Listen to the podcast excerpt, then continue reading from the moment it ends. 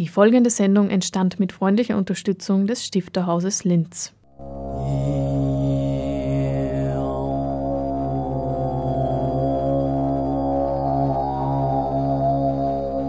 Literatur im Radio.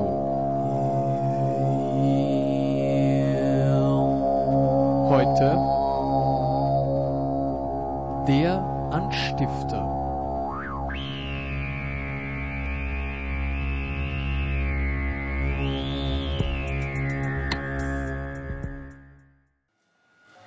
Freuen uns heute Abend über eine weitere Ausgabe der Reihe Übersetzte Welten Literatur zu Stifterzeiten.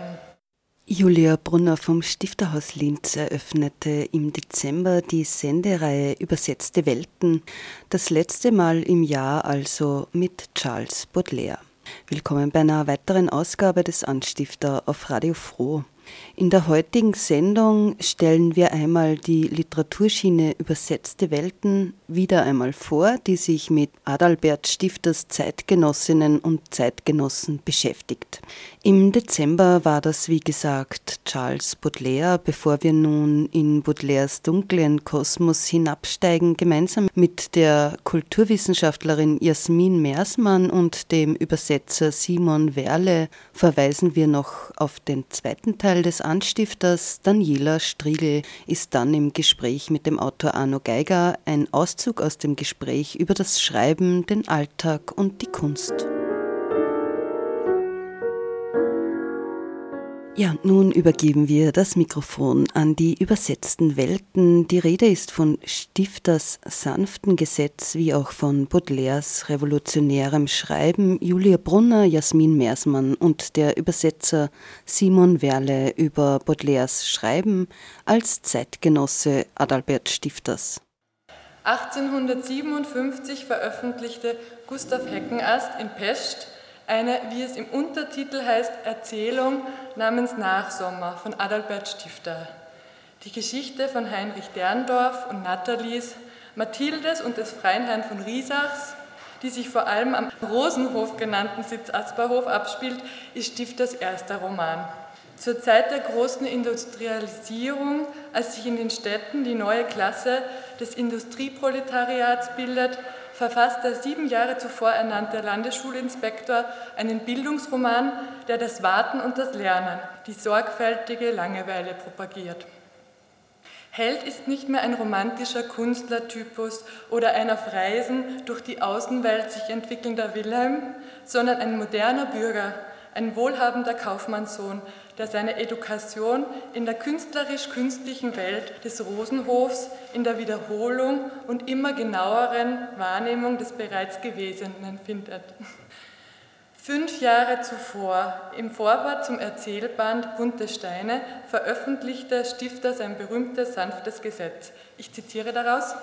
Es ist das Gesetz dieser Kräfte, das Gesetz der Gerechtigkeit, das Gesetz der Sitte, das Gesetz, das will, dass jeder geachtet, geehrt, ungefährdet neben dem anderen bestehe, dass er seine höhere menschliche Laufbahn gehen könne, sich Liebe und Bewunderung seiner Mitmenschen erwerbe, dass er als Kleinod gehütet werde, wie jeder Mensch ein Kleinod für alle anderen Menschen sein soll. Dieser großen, einfachen, sittlichen Kraft galt es nicht nur, der elenden Verkommenheit der eigenen Zeit zu entgegnen, sondern auch der einer spezifischen literarischen Nation, man ahnt es bereits, der französischen. Stifter formuliert seine Generalablehnung etwa in einem Brief an seinen Verleger Heckenast. In Frankreich werden Bücher voll Unsittlichkeit und Laster geschrieben. Adalbert Stifter schuf mit dem Nachsommer ein Lehrstück zum sanften Gesetz und zugleich einen neuen Romantypus. Wolfgang Matz nennt ihn in seinem Buch 1857, das an dieser Stelle empfohlen werden will, den ersten großen, ganz und gar artifiziellen Roman seines Jahrhunderts. Da er die künstliche, künstlerische Realität als die eigentlich wahre zu etablieren vermocht hat. In der zeitgenössischen Rezeption blieb dieser Roman jedoch nahezu unbeachtet.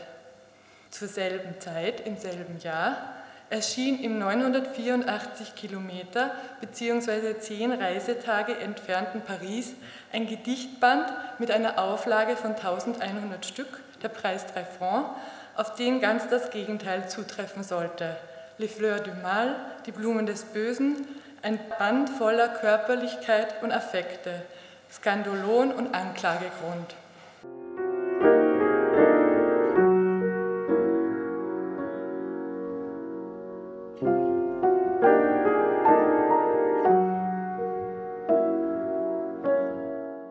Baudelaire und Stifter kannten einander nicht und trotz aller Unterschiede lassen sich in ihrem Werk Gemeinsamkeiten verorten.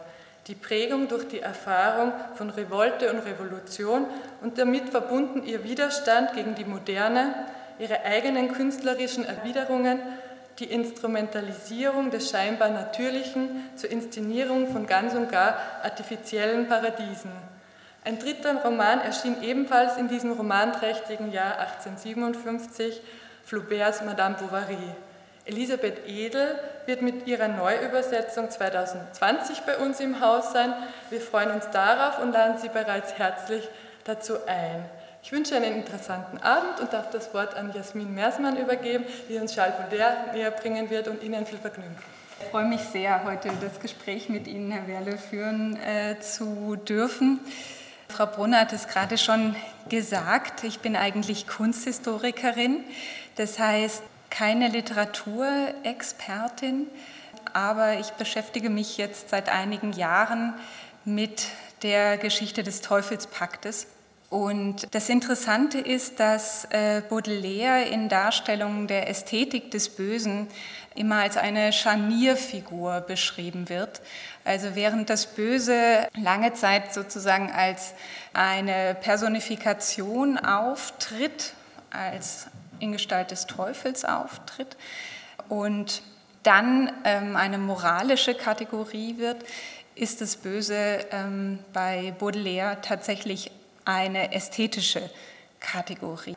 Und dass es daneben aber auch erstens andere Seiten von ihm gibt und dann aber auch andere äh, Stilisierungen dieser Figur. Und ähm, das geht so weit, dass Baudelaire nicht nur der Satanist ist, als welcher er sich selbst in der Anrede an den Leser stilisiert, sondern zum Beispiel von der katholischen ähm, Seite auch als ein Dichter des Sündenbewusstseins gefeiert wurde, also als ein ähm, Literat, der sich der Erbsünde und der Verfallenheit des Menschen sehr bewusst gewesen ist. Genauso konträr ist auch die politische Einschätzung. Also während Sartre in einer ähm, eigenen Monographie, die er Baudelaire gewidmet hat, den Autor als einen politischen Reaktionär beschreibt, hat Walter Benjamin aus ihm einen Sozialrevolutionär gemacht. Er war insofern tatsächlich eine Zeit lang ein politischer Mensch, als er tatsächlich an der Februarrevolution und dem, äh, dem Juniaufstand beteiligt gewesen ist.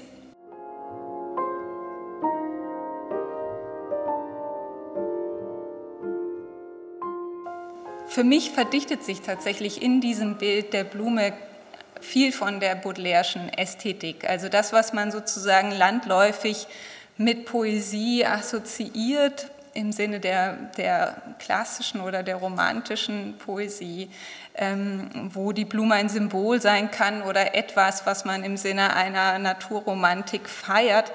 Da ist es bei ähm, Baudelaire ein Produkt der Züchtung oder etwas, was, was schon hinter seiner Blüte steht, eben verwelkt oder vertrocknet ist. Und letztendlich ist es so ein, eine ähm, Vorstellung auch ich denke sozusagen eher an die Blume in der Vase oder im Topf als an die Vase, als an die Blume auf der Wiese. Und ich glaube, da, da ist auch so ein bisschen, da sind die Welten von, von Stifter und Baudelaire. Ne? Also Baudelaire ist einfach ein, ein Dichter der Stadt, der, wenn er sich mit Paris beschäftigt und dann ist es auch dort so, dass er nicht die Schönheit von Paris besingt, wie man sich das vorstellen äh, könnte, sondern er sieht in Paris immer genau das, was, was randständig äh, ist. Es ist das Paris der Nacht und der Gaslaternen und der Hetären und des Rinnsteins und der Armut, aber natürlich auch des Exzesses und ähm, der, der Bewegung und des modernen äh, Lebens.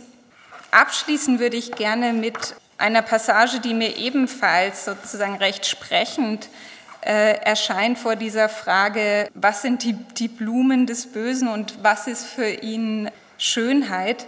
Das ist da, wo er die Muse der Akademien fortwünscht und ähm, deutlich macht, dass er sich an anderen Frauen und anderen Musen inspiriert. Und da heißt es in dem Prosagedicht Die braven Hunde, fort mit der Muse der Akademien, mit dieser alten Zimperliese habe ich nichts im Sinn.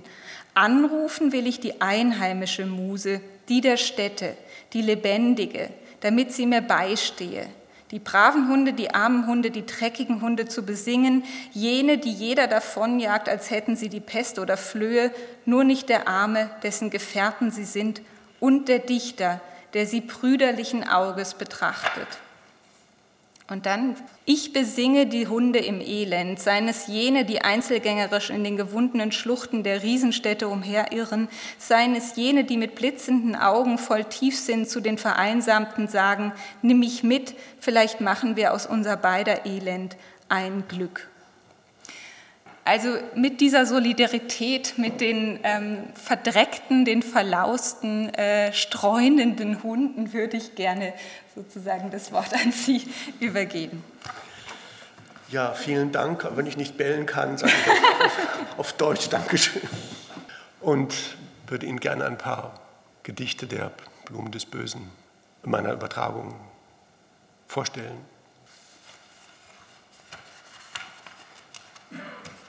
Das frühere Leben. Gewaltige Säulenhallen waren lang mein Aufenthalt, die Meeressonnen tausendfach mit Glut umwoben und denen große Pfeiler, die sich stolz erhoben, abends das Aussehen liehen von Grotten aus Basalt. Die Brandung, Abbilder der Firmamente wiegend, vermählte feierlichen, mystisch dunklen Gangs, die allgewaltigen Akkorde ihres reichen Klangs, den Farben, da die Sonne sank, in meiner Augen Spiegel. Dort lebte ich Tage, die nur Ruhe und Wollust fühlten, umringt von Herrlichkeiten, Wogen, blauer Luft und nackten Sklaven, ganz durchtränkt von Duft die mir die Stirn mit Palmenzweigen kühlten und denen es nur einer Sorge nachzugehen hieß, das dunkle Weh vertiefen, das mich schmachten ließ.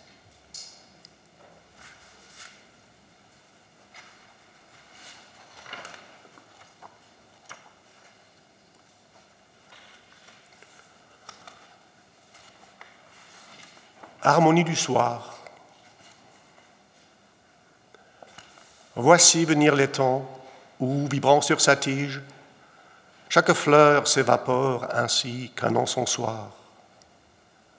Les sons et les parfums tournent dans l'air du soir, valse mélancolique et langoureux vertige. Chaque fleur s'évapore ainsi qu'un encensoir.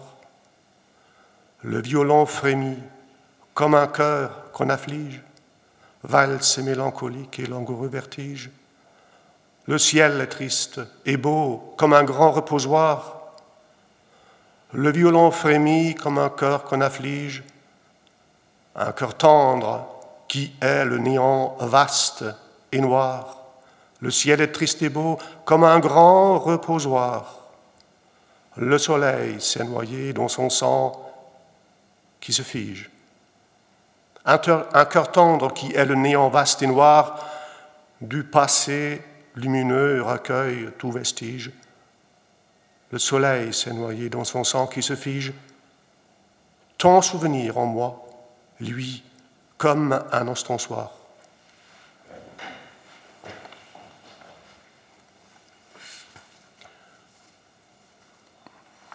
Einladung zur Reise. Bedenke, Schwester, Braut, wie schön es wär, vertraut zu leben dort in jenen Reichen. Uns lieben, bis wir satt, uns lieben todesmatt in fernen Landen, die dir gleichen. Das Nass durchsonnt der Wolkenfront zeigt dort die Zauber meinem Sehnen, die Rätsel der Magie, dem Aug voll Perfidie entglitzern lassen deine Tränen. Es ist dort alles Ordnung und Erlesenheit, nur Ruhe, Lust und Seligkeit. Blinkendes Mobiliar, poliert von Jahr auf Jahr, wird unsere Kammer schmücken. Erlesener Blumen mehr, die ihrer Düfte mehr in Ambra schwangere Lüfte schicken, der Decken Pracht, der Spiegel Macht, die ganze Glorie der Levante gäben dort leis der Seele Preis, die Muttersprache, die sie kannte. Es ist dort alles Ordnung und Erlesenheit, nur Ruhe, Lust und Seligkeit. Auf den Kanälen Schau der Schiffe Schlaf am Tau, die doch auf großer Fahrt so gerne jede Begier zu stillen dir, laufen sie ein aus Weltenferne. Der Sonne Spur hüllt rings die Flur, jeden Kanal, die Stadt zur Gänze, in Hyazinth und Gold. In Schlummer rollt die Welt in Glut erglänzend. Es ist dort alles Ordnung und Erlesenheit, nur Ruhe, Lust und Seligkeit. So, es gibt eine Reihe von Spleen-Gedichten und ich lese davon zwei. Das erste ist die Nummer 75 in den Fleur du Mal. Gegen die ganze Stadt erzürnt gießt Regenmond in großem Strom aus seiner Urne kalte Dunkelheit aufs bleiche Volk, das auf dem nahen Friedhof wohnt, und auf die dunstverhangene Vorstadt, Sterblichkeit. Mein Kater sucht sich auf den Fliesen Streu und Raufe, da räudig dürren Leibes hin und her ihr Rulos schnürt. Die Seele eines alten Dichters wandert durch die Traufe mit der verdrossenen Stimme einer Spukgestalt, die friert. Die Glocke klagt im Bass, das Scheit in Rauch sich hüllend begleitet falsettierend die erkältete Pendule. Während in Spielkarten, verdreckt mit saurem Stich, die aus dem Erbe einer wassersüchtigen Alten kamen, der propere Herzbube und die finstere Pigdame, trüb von Amuren plaudern, deren jede längst verblich.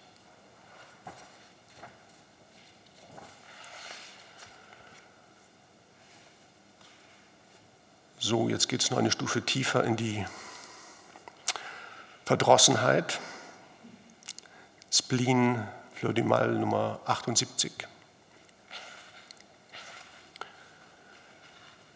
Wenn tief der Himmel deckelschwer sich sinken lassend, den Geist bedrückt, den klagend seine Qual verdrießt, wenn er den ganzen Kreis des Horizonts umfassend den Tag noch schwärzer als die Nächte auf uns gießt, wenn sich die Welt verkehrt in ein Verlies aus Schauern, in dem die Hoffnung nur noch eine Fledermausgestalt mit scheuem Fittich anklopft gegen feuchte Mauern und mit dem Kopf an durchgefaulte Decken prallt wenn Regen in gewaltigen Strömen niederrinnend zu eines Riesenkerkers Wand aus Stäben sich verstrebt und wenn ein stummes Volk verruchter Spinnen im Innern unserer Hirne seine Netze webt, beginnen plötzlich Glocken wütend loszuhallen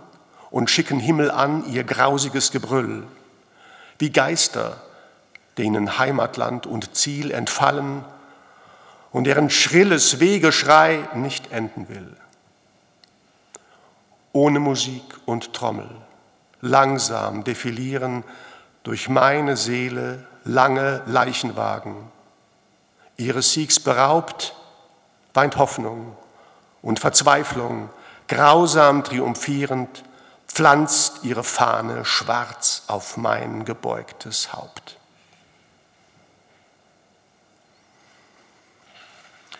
Ähm, es kommt noch schlimmer, also entspannen Sie sich, es wird noch schlimmer. Und zwar in dem Summationsgedicht kann man fast sagen, l'irremediable, das Unheilbare.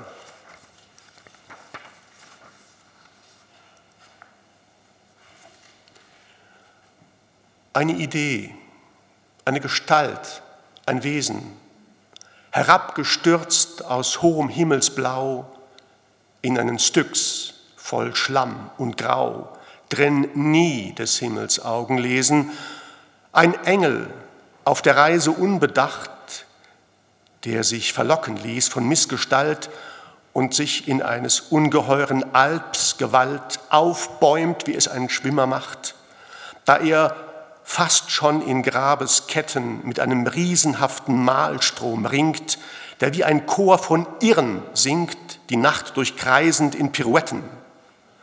Ein Unglücklicher, durch Magie verflucht, zu aussichtslosem Tasten, ohne Ziel, der, um den Ort von Schlange und Reptil zu fliehen, nach Licht und Schlüssel sucht. Ein Mann verdammt, der dunkle Ränder des Schlunds herabsteigt, wo die Schwaden des Moders aus der Tiefe sich entladen, auf Treppen ohne Ende noch Geländer, wo schleimig Ungeheuer wachen mit Phosphor glitzernden Pupillen, die alles in noch tieferes düster hüllen und nur sich selber sichtbar machen. Ein Schiff, welches am Pol gefangen, gleichsam in einer Falle aus Kristall erforscht, durch welchen heillosen Kanal es je in diesen Kerker konnt gelangen, eindeutige Embleme, Bilder meisterhaft eines für immer unheilbaren Loses, die davon künden, dass der Teufel Großes vollbringt in allem, was er schafft. So düsteres wie spiegelklares stell dich ein des Herzens mit dem eigenen Gesicht. Der Wahrheit Brunnen schwarz und Licht, worin erbebt ein Stern mit fahlem Schein. Fanal voll Spott aus tiefster Hölle, der Gnade Glanz aus Satans Reichen, Erquickung, Glorie ohnegleichen, im Bösen des Bewusstseins helle.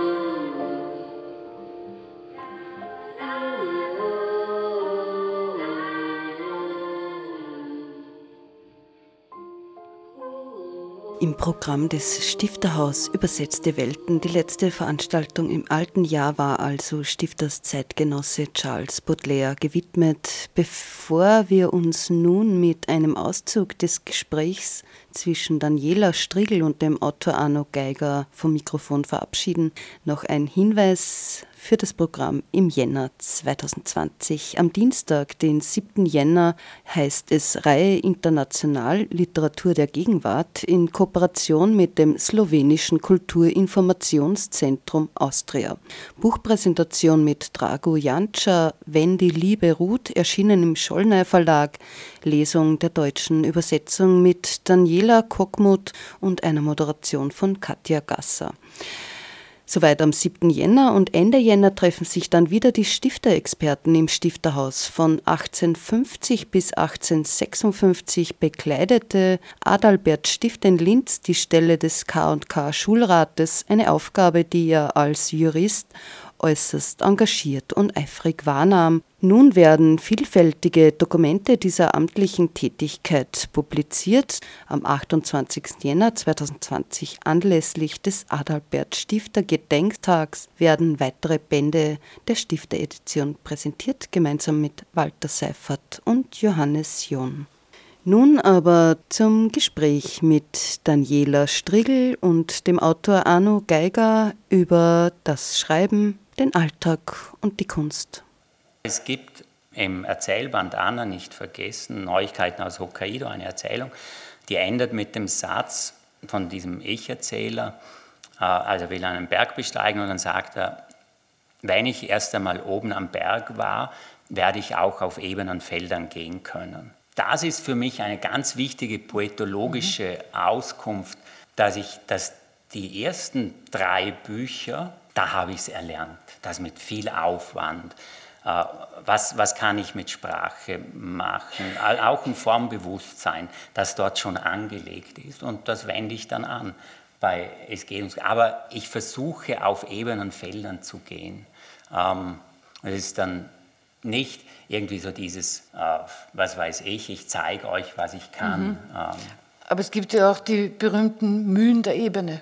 Unbedingt. In der Ebene findet unser Leben ja in Wahrheit statt. Also da, was, das ist eine Entwicklung, die ich dann durchmache, hin dazu, dass ich im, im Alltag der Menschen so Wert und Bedeutung herausschälen mhm. möchte. Also den Menschen ihr, ihr eigenes Leben zu zeigen als etwas, das wert, wertvoll ist und mhm. bedeutsam ist. Und zwar nicht in den Effekten, sondern in, in den leiseren Nuancen. Mhm. Und, und da ist, äh, es geht uns gut zu den Vorgängerbüchern ein Quantensprung.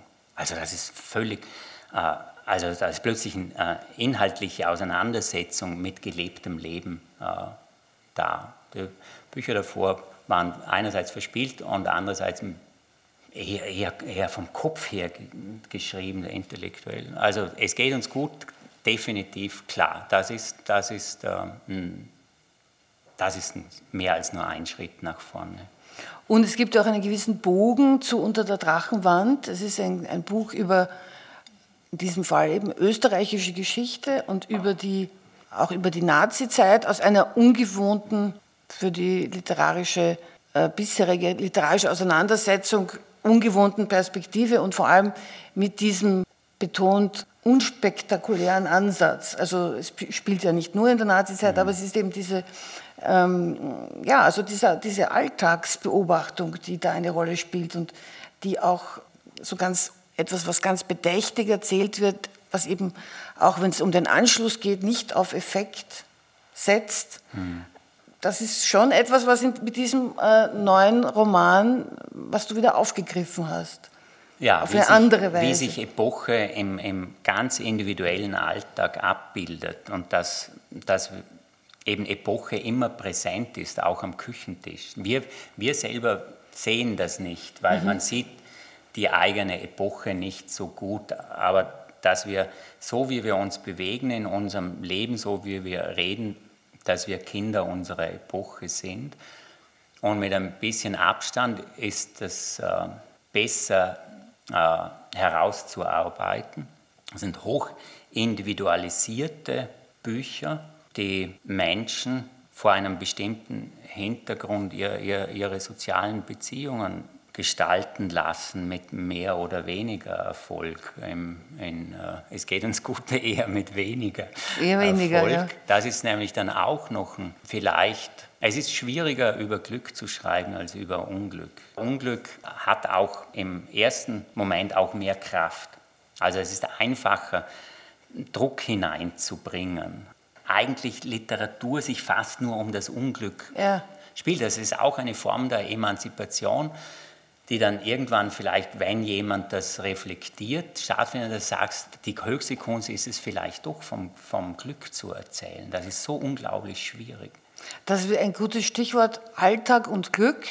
Äh, ein äh, ganz äh, ungewöhnlicher Eheroman, Alles über Sally, das ist 2010 erschienen. Äh, da geht es ja, also das spektakulärste, was da passiert, ist eigentlich der Einbruch. Äh, oder wie der Alfred die Stiege runterfällt. Auch das, auch das, ja. Aber das sind Dinge, die jetzt nicht wirklich äh, tragisch zu nennen sind. Na, nein. Ach, also alles über Sally, das ist vielleicht das Buch, de, an dem ich beim Schreiben die meiste Freude hatte. Das habe ich unglaublich gern geschrieben. Also es ist ja sehr aus der Perspektive der Ehefrau. Ja, ich war damals 40, als ich das geschrieben habe. Sally ist 52. Ich war unglaublich unbefangen. Also mhm. ich stand mir selber nicht im Weg. Es war einfach, ich, ich mag das in, in äh, also wie ich in, in, wenn ich allein daheim war, in, in das Gewand der Eltern reingeschlüpft bin mhm. und mir vorgestellt habe, wie das ist, wenn ich mhm. erwachsen bin ein Buch zu schreiben und mir vorzustellen, dass ich eine 50-jährige Frau bin. Mhm. Ähm, ich habe das als unglaublich befreiend empfunden. ja, ja, und ja. Ähm, das hilft beim, beim, beim Schreiben. Also, also große Kunst entsteht nicht aus der Verkrampftheit. Das war ein Problem bei Unter der Drachenwand. Ein Buch über einen Wehrmachtssoldaten zu schreiben, ähm, da hätte man wirklich viele, viele, viele, viele sehr gute Gründe, um verkrampft an die Sache heranzugehen. Aber aus der Verkrampftheit entsteht keine große Kunst. Das, das hat mich zehn Jahre, ich habe zehn Jahre gebraucht, bis ich also vom ersten Konzept mir das dann zugetraut habe, dass ich das jetzt einfach schreibe. Mit also du musst das mit größter Leichtigkeit schreiben. Und alles über Sally habe ich, da hatte ich diese Befangenheit nicht. Mhm. Das von vornherein habe ich mir gedacht, dass eigentlich, ja, das möchte ich jetzt machen. Ich möchte über eine Frau von 50 Jahren schreiben.